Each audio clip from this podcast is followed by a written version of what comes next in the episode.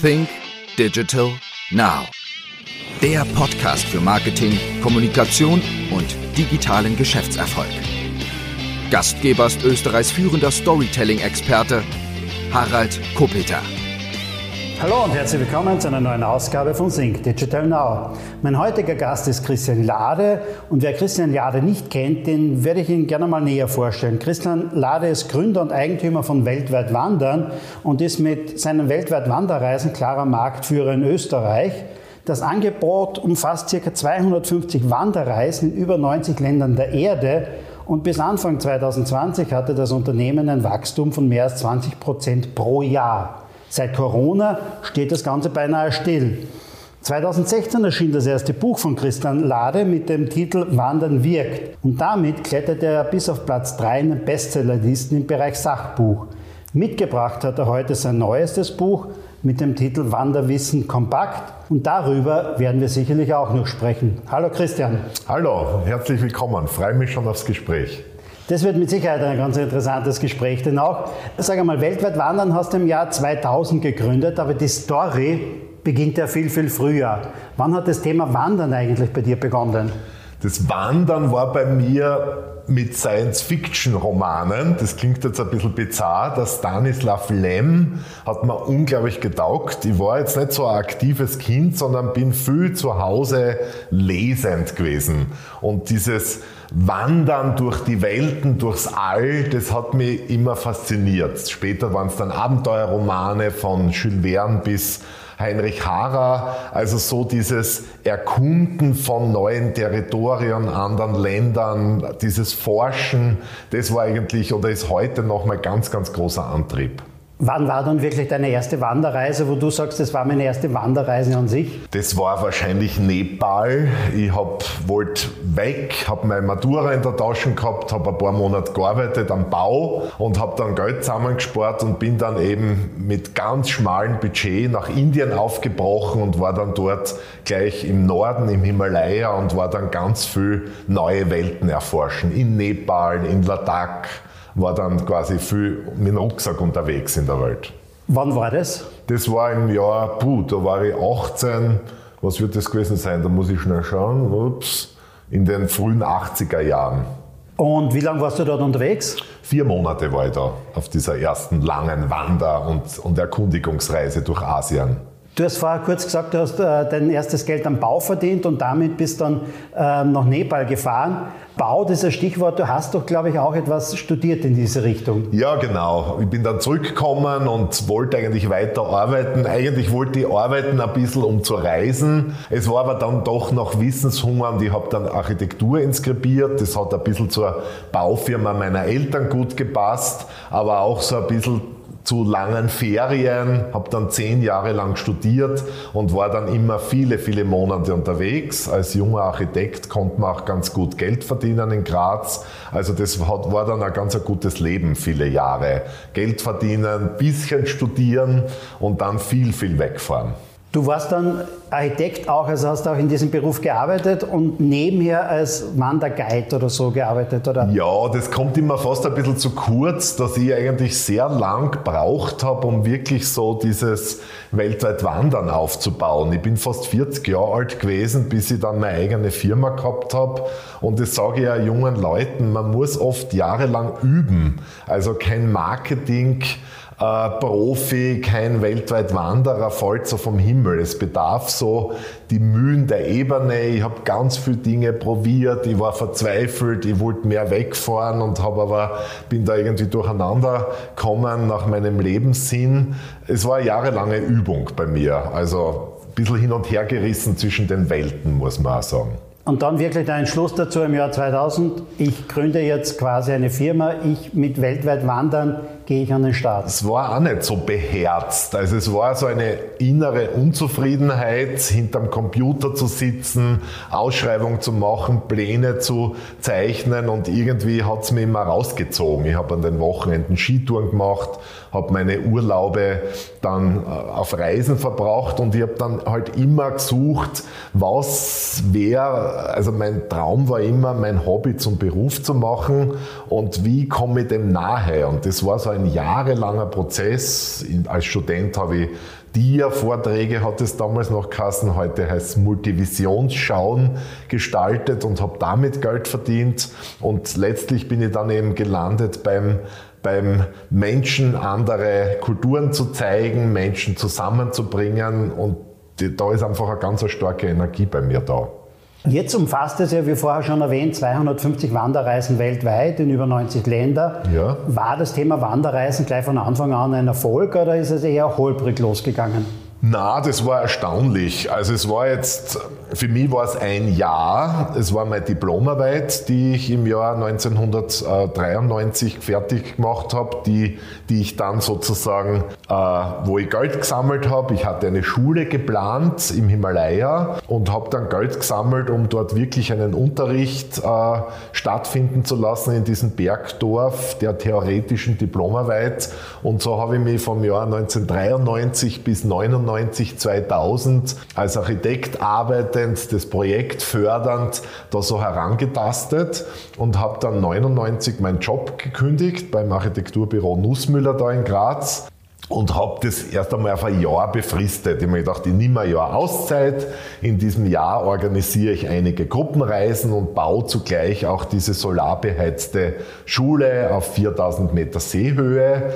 Und nach diesem Jahr habe ich dann gemerkt, wow, die Reisen waren voll. Äh, ich habe eine super Zeit gehabt. Ich habe wirklich tolle Dinge verwirklicht und habe mir sogar ein bisschen was ersparen können, was mir als angestellter Architekt vorher nicht gelungen ist. Also es war eigentlich ein ziemlich guter Start dann. Und dann war natürlich nichts mehr davon, dass ich wieder zurückgehe an den Zeichentisch. Dann habe ich weitergemacht. Aber es war so Schritt für Schritt. Es war nicht so, jetzt fange ich mit Wanderreisen an und mache das die letzten 20 20 Jahre, sondern ich habe mir mal ein Jahr Zeit genommen, das war quasi gut.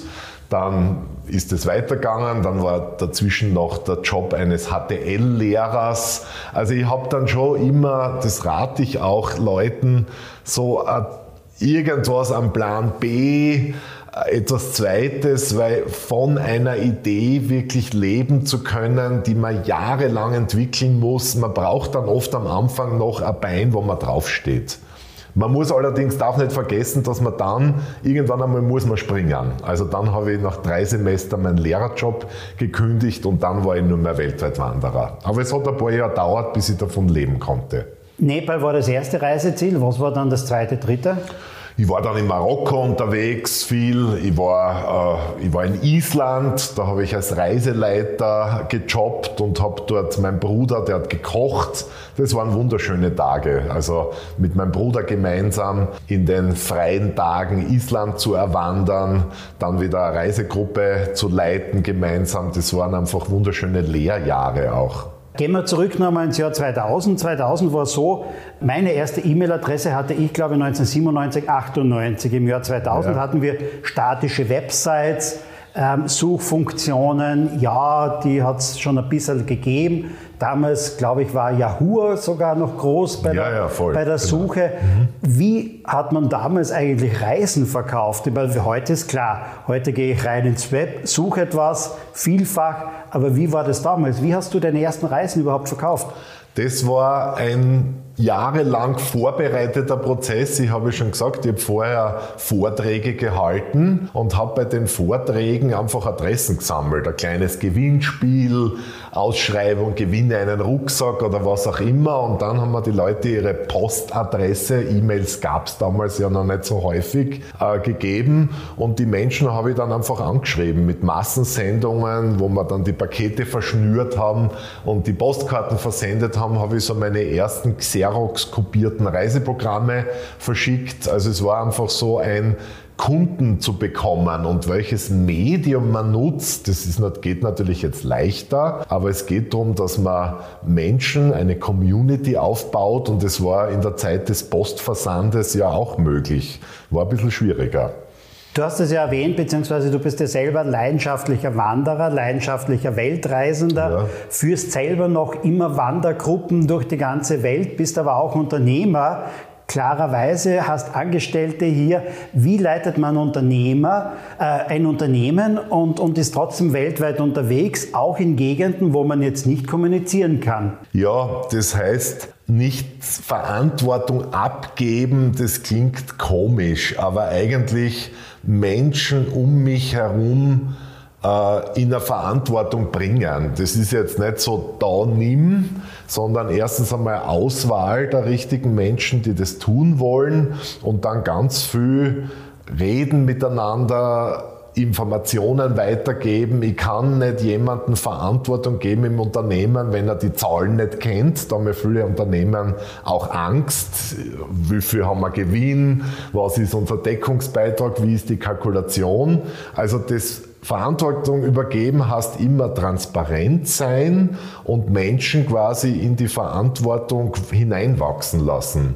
Und das machen wir eigentlich sehr erfolgreich weltweit. Wir haben ja vor Ort in Jordanien Partnerguides, die oft vielleicht nicht so gut Deutsch können oder das Handwerkszeugs vielleicht mit unseren hohen Qualitätsstandards nicht so gut erfüllen. Da müssen wir immer wieder schauen, dass wir den Jordanier vielleicht nach Madeira schicken, was wir sehr erfolgreich gemacht haben, damit er sieht, wie es dort super läuft, wie unsere Öko-Lodge dort von den zwei Österreichern betrieben wird. Also einfach ganz viel Informationen geben, Netzwerke zu schaffen und Menschen auch Verantwortung übernehmen lassen. Und das war immer so mein Ziel. Ich weiß noch meinen Vater, der ein toller Unternehmer war, aber der immer gesagt, ich kann nie weg und das Unternehmen und ich muss immer arbeiten. Und da habe ich mir schon als Jugendlicher gedacht, puh, da läuft irgendwas falsch. Der ist Gefangener von seinem Unternehmen. Ich will raus und ich will doch zwei, drei Monate, was mir doch immer wieder gelingt, unterwegs sein können. Ich war in Neuseeland vor drei Jahren, da war ich drei Monate unterwegs.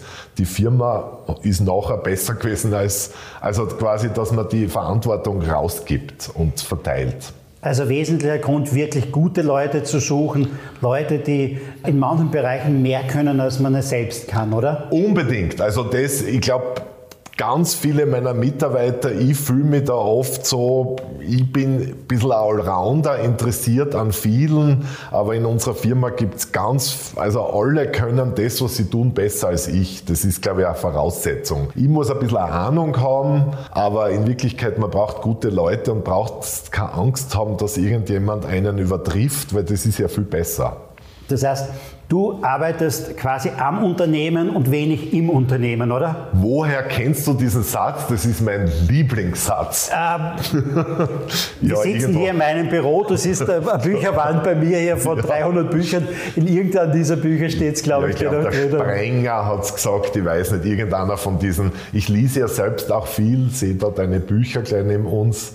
Äh, das ist ein Kernsatz. Der Unternehmer arbeitet am Unternehmen und so als Bild, ich sehe mich immer so ein bisschen als Satelliten. Ein Satellit, der rausgeht, der in die Welt rausgeht, der frische äh, fresh Content, frische Ideen reinbringt und das Unternehmen in sich muss natürlich gut geführt sein. Das ist aber nicht so der Job des Unternehmens, diese Tagesgeschäfte zu führen. Wenn man, wenn man oft weg ist und frische Ideen bringt, muss natürlich zu Hause auch jemanden geben, der oder ein Team geben, die die Tagesgeschäfte macht. Und das ist ganz wichtig, dass man da auch dafür sorgt, dass das funktioniert.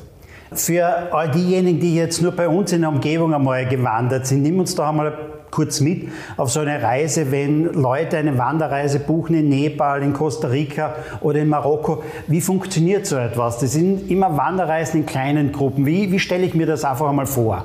Ja, so eine typische weltweit Wandernreise besteht aus acht bis zehn Teilnehmenden. Äh, neugierige Menschen, das sind jetzt nicht, dass man sagt, das ist eine Luxusreise. Wir haben ganz einfache Menschen bis äh, also ganz also ein breites Spektrum an Kunden. Allen gemeinsam ist, dass sie neugierig sind, dass sie quasi auf eine andere Kultur Lust haben, dass sie was kennenlernen wollen, dass sie gemeinsam was erleben wollen. Die Gruppe bietet dann einen tollen Schutz. Man ist gemeinsam unterwegs und das Tolle bei uns und so eine Art USB, ein, ein Hauptmerkmal, ist sicher der lokal verwurzelte Guide. Also ich gehe in einer familiären Gruppengröße wohin, bin dann vom äh, Tashi in Ladakh oder im Himalaya oder vom Jorge in Costa Rica geführt, also von einem Guide, der dort lebt.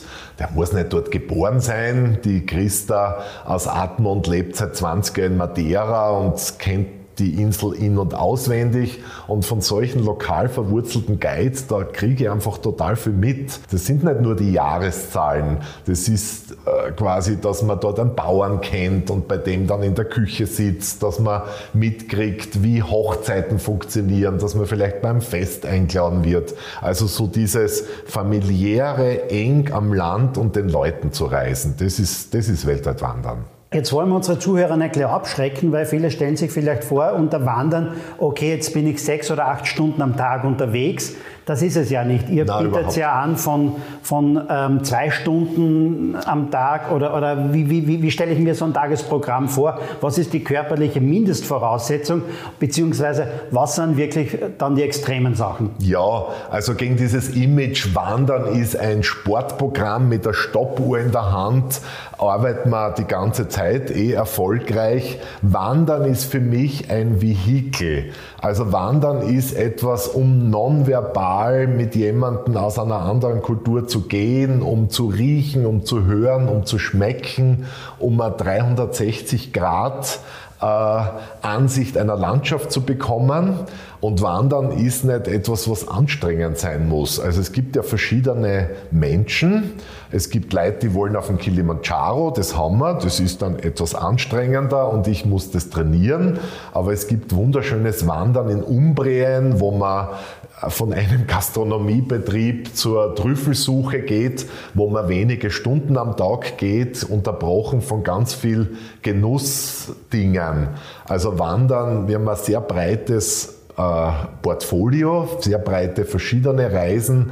Da muss man einfach reinschauen. Und Wandern fängt von zwei Stunden am Gehen am Tag, das sind unsere Spaziergangreisen an. Also das kann wirklich jeder, jede, die halbwegs gehen kann und geht dann auch bis zu herausfordernden Reisen. Also man muss sich einfach dann die Reise, die man möchte, äh, wählen. Und allen gemeinsam ist es, dass es nie um eine Stoppuhr Wandern und Höchstleistungen geht bei uns, sondern Wandern ist immer ein Mittel, um Land, Leute und Kultur kennenzulernen. Du hast das vorher schon kurz erwähnt. Äh, ein wesentliches Erfolgsrezept sind die weltweiten Guides, die ihr in, jeden, in allen Ländern habt, seit ja. vielen, vielen Jahren.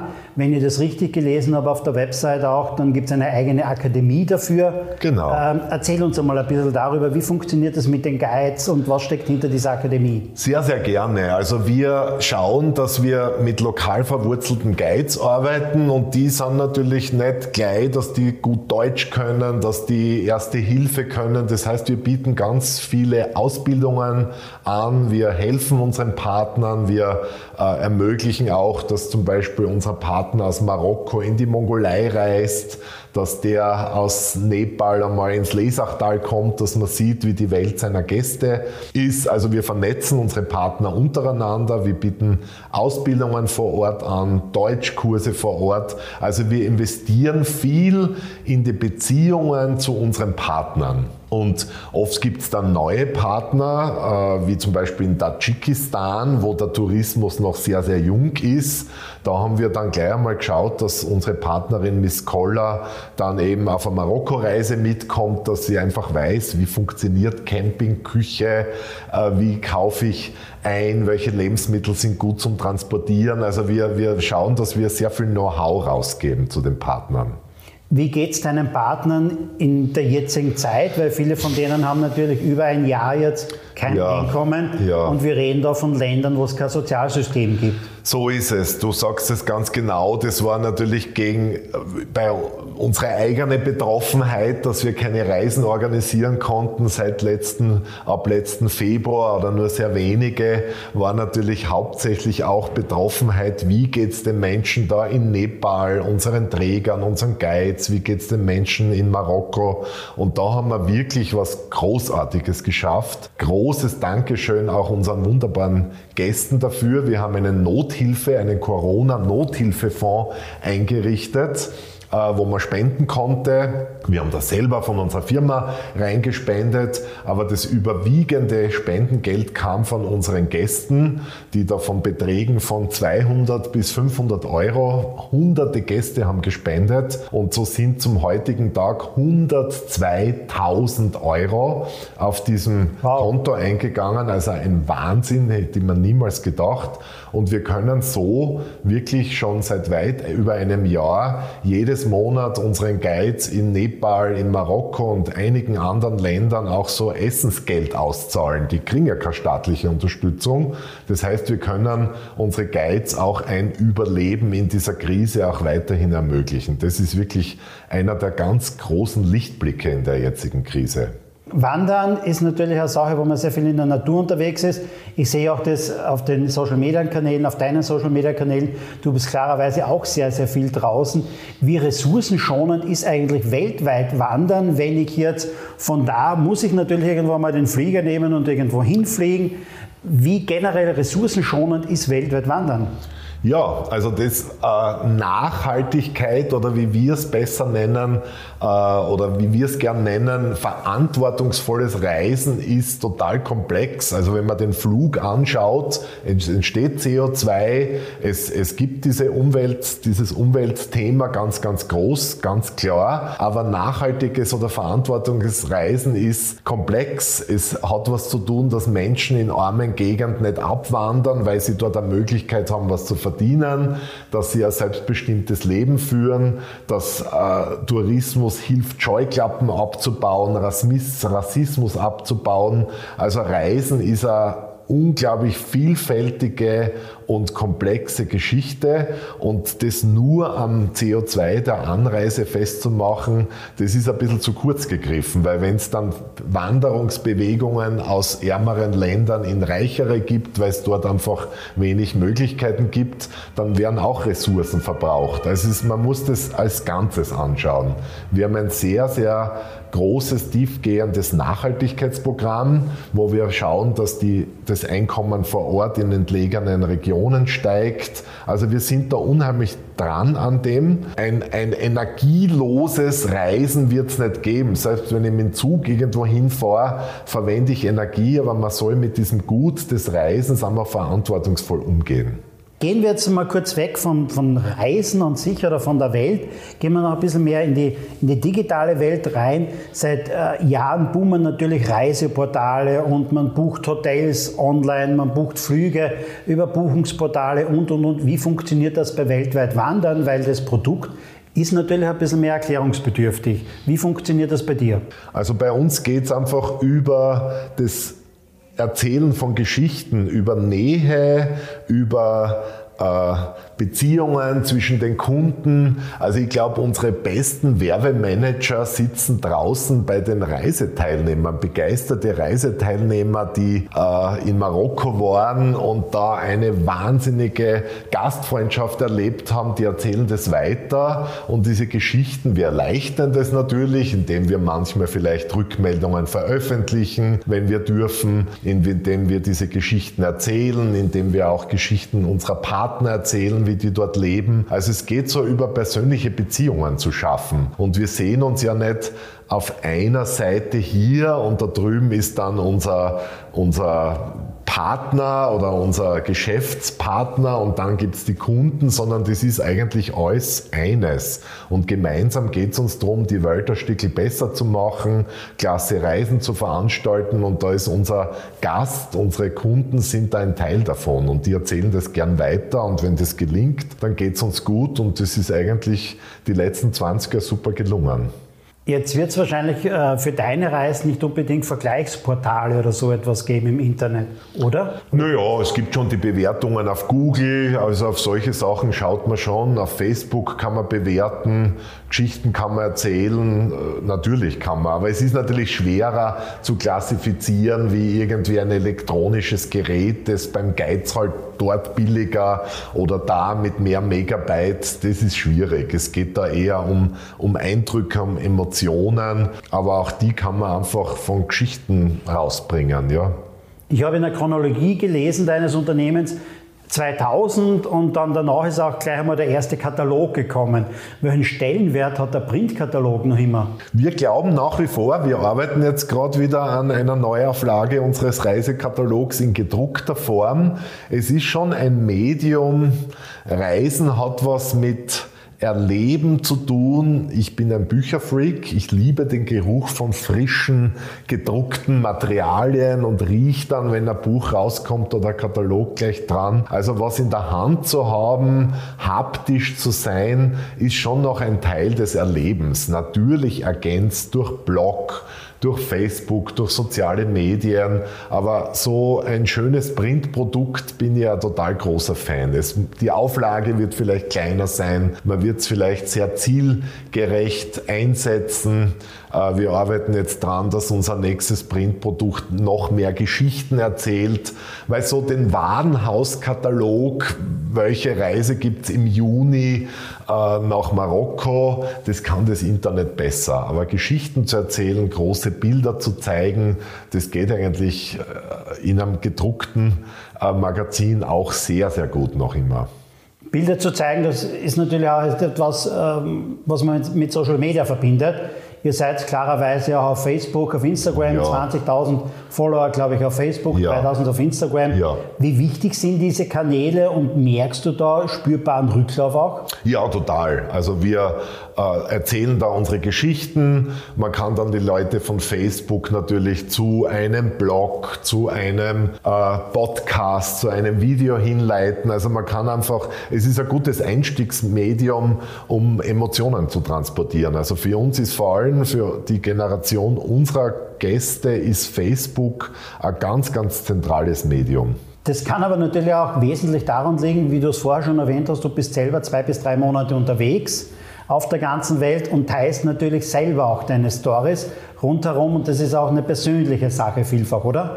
Ja, es ist zwar ein bisschen geteilt. Ich habe meinen Christian Lade Facebook-Account, der auch sehr gut geliked und transportiert wird. Und dann haben wir unseren Weltweit Wandern-Kanal. Und natürlich, man kann dort einfach sehr unmittelbar von vor Ort. Ich bin in Madeira, da gibt es ein tolles neues Gemüsefeld oder neue Wanderungen und innerhalb von einer halben Stunde wissen das schon ein paar tausend Leute, was man dort erlebt. Also es ist ein sehr unmittelbares Medium, wo man sehr hautnah von vor Ort dann berichten kann. Also ich finde es ganz großartig, mit dem zu arbeiten. Mache ich voll gern. Kannst du dir selbst erinnern, was vielleicht dein bestes Post war? Es geht, also Bestes. Oder Reichweitenstärkstes? Ich muss jetzt sagen, in, in, letzter Zeit waren es sehr meine Skitouren. Also ich das Mittelwandern gegen die Krise, Wandern, um auf gute Gedanken zu kommen. Dieses Mittel nehme ich ja selber ein, weil auch bei unseren Unternehmen es ist gerade sehr herausfordernd. Und deswegen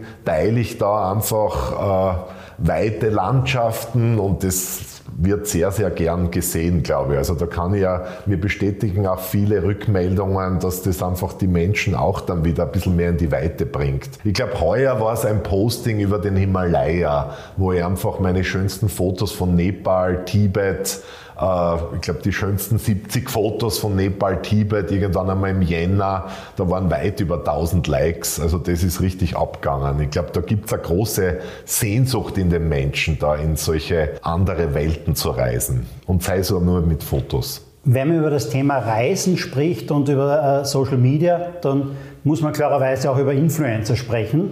Ja. Wie begegnen dir diese Influencer? Du wirst wahrscheinlich dort und da auch auf sogenannte Influencer stoßen jetzt einmal, die äh, vielleicht ihr Geld damit verdienen, dass sie Postings machen aus der ganzen Welt oder wie, wie, wie, siehst du das? Also ich bin da ein bisschen, das ist vielleicht eine Altersfrage, diese typischen Instagram-Influencer, die dann in irgendwelchen Naturpools leicht bekleidet liegen. Ich tue jetzt bewusst ein bisschen überspitzen, das ist jetzt nicht so unser Ding. Also so dieses eine Bild, wo dann jeder hinrennt, wo dann oft äh, Gebiete dann gestürmt werden, das ist, da, da fühle ich mich ein bisschen unwohl. Unsere Geschichten sind ein bisschen tiefer. Da geht es quasi um ein Spüren äh, einer Begegnung, um, um, das braucht ein bisschen mehr Zeit. Also unsere Geschichten sind schwer auf ein Foto, auf das tolle Motiv Und da haben wir schon, unsere Influencer heißen noch sehr oft Journalisten,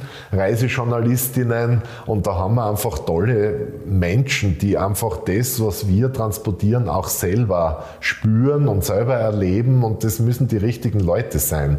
Also ein Reisejournalist, Journalistin, die auf Leistungssport gehen, sind nicht die richtigen oder die auf was ich, Club All-Inclusive Urlaube gehen, sind auch nicht die richtigen. Also man muss, so wie auch bei den Gästen, bei einer Marke, die richtigen Menschen anziehen. Und da schauen wir uns einfach die Influencer slash Journalisten gut an und da haben wir eigentlich tolle Kontakte, die sehr gut zu uns passen. Und sind die irgendwo, also nicht die ihr jetzt einmal eingeladen habt, nicht also zu, zu einer Pressereise oder so etwas, sondern sind dir irgendwo andere Influencer begegnet, wo du sagst, geht gar nicht? Ja, das kommt schon vor. Also das, man muss ja quasi in, in dieser Welt, jetzt muss man Dinge ausprobieren. Jetzt haben wir dann schon Bloggerinnen und Blogger vereinzelt eingeladen und was ich bei einer, ich nenne keinen Namen, die war mir zu viel Reiseführer mit Jahreszahlen, Texte. Also wenn der Text einfach zu langweilig ist, geht's nicht. Wenn er zu oberflächlich ist, also das ist so ein gewisses Gespür. Und da laden wir halt Leute ein, sehen dann den Text und denken uns, naja, müssen wir jetzt nicht unbedingt noch einmal so. Aber so richtige Enttäuschung, ich denke mir, das ist das Leben. Man lernt Menschen kennen und manchmal funktioniert es halt nicht so gut. Und dann probiert man halt was anderes. Wie es der Name schon sagt, weltweit wandern. Du bist weltweit normalerweise unterwegs mit deinen Reisen, doch weltweit wandern steht ungefähr seit über einem Jahr still. Gib uns doch einmal einen Überblick, wie die Lage im Moment ist bei dir. Also in, intern sind wir eigentlich nie still gestanden. Die, die schrecklichste Lage war so quasi kurz nachdem es klar war, jetzt ist die ganze Welt gesperrt vor etwa einem Jahr, 13. Februar oder so war das, wo dann der Lockdown oder diese Reisewarnungen begonnen hatte und dann mussten wir ganz viele Menschen, die oft gar nicht wollten, Costa Rica Gäste haben gesagt, das ist doch wunderschön, wieso sollen wir heimfliegen? Wir haben dann aber Gott sei Dank alle heim gebracht, bevor dann Flugzeuge nicht mehr geflogen sind. Aber seit dieser Zeit sind wir total aktiv. Also wir machen Marketing, wir machen Schulungen, wir haben eben, wie schon gesagt, Geld für die Partner gesammelt und wir haben einige und viele Reisegäste in dieser Zeit. Wir hatten eine, der, der größte Hit des letzten Sommers war die Hochschwab-Überquerung. Ich glaube, wir hatten acht ausgebuchte Reisetermine. Wir haben uns halt so ein bisschen auf die Umgebung konzentriert. Wir haben im Herbst tolle Madeira-Reisen durchgeführt gehabt. Wir haben halt geschaut, was ist möglich und dort hatten wir durchaus viele Reisekunden. Ich will es aber nicht beschönigen. Vom Umsatz her ist es natürlich kein Vergleich zu den Umsätzen davor. Die Welt ist ja viele Monate zugesperrt und jetzt noch immer sehr stark beschränkt. Wir haben aber schon für Juni ausverkaufte Gruppen nach Slowenien. Wir merken, die Menschen wollen ja reisen. Und so ist auch unsere Philosophie derzeit, dass wir schauen, dass wir fit bleiben, dass unser Team da ist, dass wir unsere Guides vor Ort unterstützen, weil ich glaube, wenn es losgeht, dann kriegen wir bei Weltweit Wandern einen ganz, ganz großen Boom und für den müssen wir gerüstet sein. Wenn es wieder losgeht, gutes Stichwort, wie siehst du die nächsten Monate oder den heurigen Sommer? Ich mache keine Langzeitprognosen. Wir schauen, dass wir fit bleiben, dass wir alle vom Team regelmäßig selber wandern gehen, dass wir neue Produkte entwickeln. Heute in zwei Stunden habe ich wieder Gespräch mit unserem Madeira-Partner, dass wir im Gespräch bleiben und wenn es losgeht, sind wir bereit. Aber wenn ich jetzt sage, in zwei Monaten bereiten wir uns schon vor und tun 1000 Flugplätze buchen, keiner weiß es. Kommt im nächsten Herbst noch ein Lockdown? Ich möchte es nicht, aber wenn er kommt, werden wir dann auch wieder Lösungen finden. Wir bleiben fit, wir warten und wenn es losgeht, sind wir bereit. Und so Zukunftsprognosen, wenn Corona mal vorbei ist, wird es uns super gehen. Wie lange das noch dauert, darüber die ganze Zeit Gedankenkreise zu machen, macht mich unglücklich. Deswegen schaue ich, wir bleiben fit, wir machen tolle Produkte wie ein Buch, das ich geschrieben habe, wie Reiseprojekte, wie Partner, treffen und schauen, dass man, wenn man los, wenn es losgeht, dass wir bereit sind und tun nicht so viel planen. Das hat uns die Krise vielleicht gelernt. Du hast genau das Stichwort genannt, Buch, ja. das du geschrieben hast. Das liegt vor mir dann auch und das nennt sich Wanderwissen kompakt. Brauche ich das Buch nur, wenn ich weltweit wandern gehe oder ist das Buch jetzt auch einmal sinnvoll und nützlich, wenn ich hier nur in der Steiermark auf den Tibitzkogel gehe? Na, gerade dieses Buch Wanderwissen kompakt konzentriert sich auf so mittlere Wanderungen. Also im Himteich in Graz äh, spazieren zu gehen in meiner Heimatstadt, ist es vielleicht, braucht man jetzt kein Wanderwissen. Aber sobald ich ein bisschen aus der Waldgrenze rausgehe, einige Stunden gehe, dann brauche ich dann schon gute Schuhe, brauch, ist es gut, wenn ich einen Wetterschutz habe. Und da gibt es doch einige Sachen, die dann einfach das Wandern erleichtern. Und so ist es einfach ein Ratgeber. Es ist wirklich so mein Wissen aus 40.000 äh, Wanderkilometern, aus vielen Jahrzehnten, kompakt auf 240 Seiten versammelt. Ich kenne ja auch habe ein breites Netzwerk, das ich angezapft habe, vom nachhaltigen Tourismusprofessor bis zum Ernährungswissenschaftler bis zum Sportarzt, habe ich auch meine quasi Spezialisten und Gastbeiträge ge, äh, gefragt und das ist alles und in diesen zwei Buchdeckeln da versammelt und ich glaube, da ist mir wirklich ein sehr, sehr umfassendes Werk gelungen. Ich möchte mich nicht selber loben, aber es zahlt sich aus, da mal reinzuschauen. Was sind so, wenn ich eher jetzt ein bisschen der ungeübte Wanderer bin, also für, ich sage mal, höhere Lagen rauf, was sind so die zwei, drei wesentlichen Tipps? Ich denke mal, dass man das Wetter gut anschaut dass man schaut, wie ist es mit Wasser unterwegs, wie viel Wasser muss ich mitnehmen, wo gibt es Versorgungsquellen, dass ich einen guten Wetterschutz habe und dass ich nicht so schnell losgehe. Also viele ungeübten Wanderer, die haben irgendwie so einen Stress, dass sie so die ersten zehn Minuten oft zu schnell losgasen, weil sie denken, puh, die Wanderung ist lange, jetzt muss ich schnell losgehen, also in einem langsamen Schritt losgehen und sie einfach gut aufs Terrain, aufs Wasser und aufs Wetter vorbereiten, mit Ausrüstung und vor allem auch einfach mit Studium der Route. Jetzt bist du sehr viel in der Natur unterwegs und es gibt immer mehr und mehr die Diskussionen betreffend den Grundeigentümern, die wollen Wanderwege sperren. Es ist aber auch so viele Wanderer sind aus meiner Sicht auch rücksichtslos unterwegs ja. mit freilaufenden Hunden, werfen Müll weg. Was würdest du dir wünschen oder wie ist für dich, äh, ich sage mal, ein, ein guter Umgang äh, beiderseits? Ja, das ist ein spannendes Thema, wo ich mich jetzt gerade beginne zu engagieren.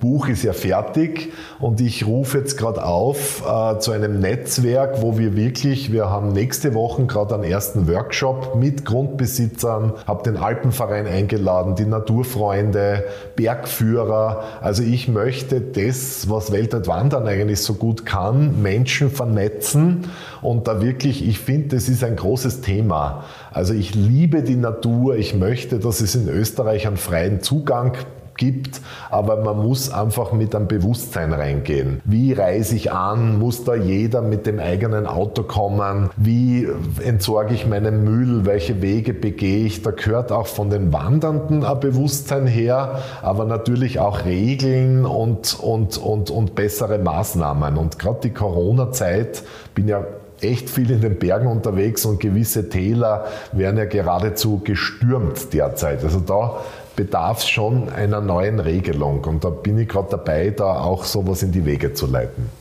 Das ist mit Sicherheit wünschenswert, dass es da einen, einen besseren oder mehr Kommunikation gibt bei dem ja. Ganzen und, und, mehr Bewusstsein von beiden Seiten. Unbedingt. Also diese äh, Besitzstörungsklagen, wie sie jetzt im Winter vorgekommen sind in manchen Talschlüssen, das ist so nicht das, was man gern will oder dass man die Wandernden aussperrt von irgendwelchen Tälern. Also ich denke mir, gerade als Touristiker, es sollte natürlich mehr Wertschöpfung geben. Das heißt, wenn jetzt Leute mit dem Auto wohin fahren, dann sollten sie wahrscheinlich auch die Möglichkeit haben, dort was einzukaufen, ein bisschen Geld Dort zu lassen, vielleicht auch ein bisschen was für den Parkplatz zu zahlen, der ja geschaffen werden muss, die Straßen, die dort ausgeschaufelt werden muss im Winter. Also, dass man einfach quasi, dass beide Seiten was davon haben, dass nicht nur Leute mit dem Auto hinkommen, Müll hinterlassen und wieder wegfahren. Also, ich bin dafür, dass ein Tourismus auch ein Naturtourismus bei uns auch ein, ein, einen positiven Beitrag leistet. Liebe Zuhörer, Wanderwissen kompakt, also der Schnee schmilzt gerade. Demnächst werden es auch die, die Alpen und die Almen wieder schneefrei werden. Wir werden alle wieder mehr rausgehen und mehr wandern gehen. Wanderwissen kompakt, ich kann es nur weiterempfehlen. Kommen wir ein bisschen jetzt einmal weg vom Thema Wandern, gehen wir noch ein bisschen äh, etwas persönlich rein zu Christian Lade. Einfach, wie digital ist er? Was sind so deine drei Lieblings-Apps auf deinem Handy? Die, die ich jetzt ständig verwende, ist natürlich Wetter-App. Da gibt es verschiedene, aber sehr gut ist eh das von unserem lokalen Lokalmatador Bergfex. Die sitzen ja hier in Graz und haben ein wunderbares Wetter-App, wo ich verschiedene Gemeinden und Regionen mir anschauen kann äh, dann natürlich verschiedene Touren-Apps und Karten-Apps. Gibt es auch ein gutes von Bergfex oder Alpenvereins aktiv, wo ich Karten drinnen habe. Der Peak Finder, der hilft mir dann oben am Berg die Gipfel aus, also die Gipfeldiskussion zurechtzurücken und zu schauen, welchen Berg sehe ich da gerade. Und dann natürlich zahlreiche Nachrichten-Apps von der kleinen Zeitung bis verschiedene Newsportale, dass ich immer wieder informiert informiert werde. Aber man braucht halt Verschiedenstes zu verschiedenen Zeiten. Und verschiedene Länder natürlich auch, oder? Ja, ja, und die Wetterberichte natürlich auch aus der Schweiz oder vor Ort von irgendwelchen Nachrichtenportalen. Ich bin ja natürlich auch viel international unterwegs, natürlich.